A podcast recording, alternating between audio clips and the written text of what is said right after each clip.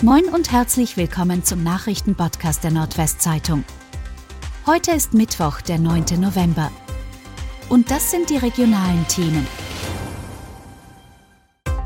Oldenburgerin Hanna Naber als Landtagspräsidentin gewählt.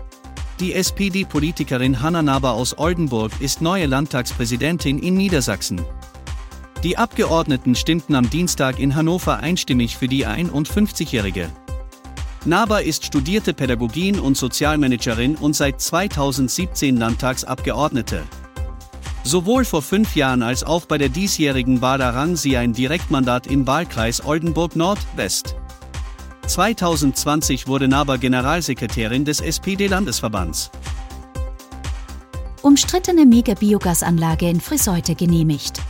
Jetzt kann die umstrittene Biomethananlage der Firma Revis Bioenergy in Seaport in Friseute endgültig gebaut werden, denn nun ist auch das Genehmigungsverfahren abgeschlossen. Wie das Gewerbeaufsichtsamt Oldenburg auf Nachfrage unserer Redaktion mitteilt, sei die Genehmigung zum Bau der Anlage mit Datum vom 7. November erteilt worden. In der Industrieanlage sollen jährlich bis zu eine Million Tonnen Gülle und Mist verarbeitet werden.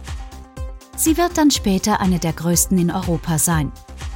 Lokale Bürgerinitiativen und andere Gruppen haben über Jahre versucht, die Mega-Biogasanlage zu verhindern. Zeugin beschreibt Angeklagte im Impfprozess als Impfgegnerin. Im Prozess um mögliche unwirksame Corona-Impfungen vor dem Landgericht Oldenburg hat am Dienstag eine Zeugin von den impfkritischen Ansichten der Angeklagten berichtet. An einem Wochenende habe die Angeklagte der Zeugin mehrere Posts weitergeleitet, in denen von der Todesspritze die Rede gewesen sei und dass mit dieser die Bevölkerung dezimiert werden solle, berichtete ein Gerichtssprecher. Die Zeugin hatte mit der Angeklagten im Impfzentrum in Schortens im Landkreis Friesland gearbeitet.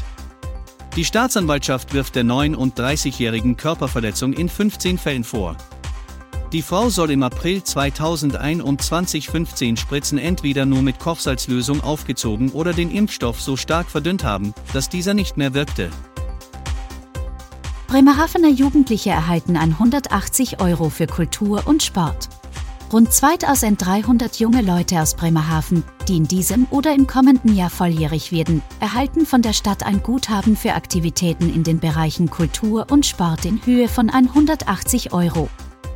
Die Begünstigten bekämen zeitnah einen Brief mit einem Code, mit dem sich das Guthaben auf der App Kursaliden freischalten lasse, teilte der Bremerhavener Magistrat am Dienstag mit.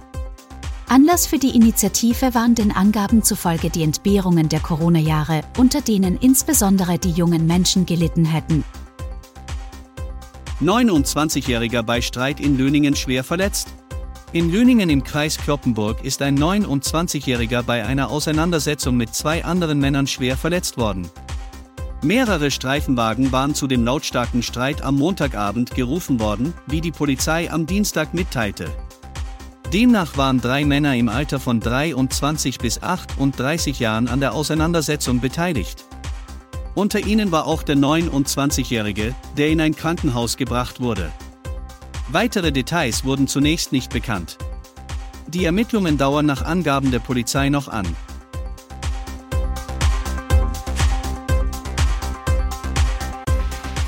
Und das waren die regionalen Themen des Tages. Bis morgen!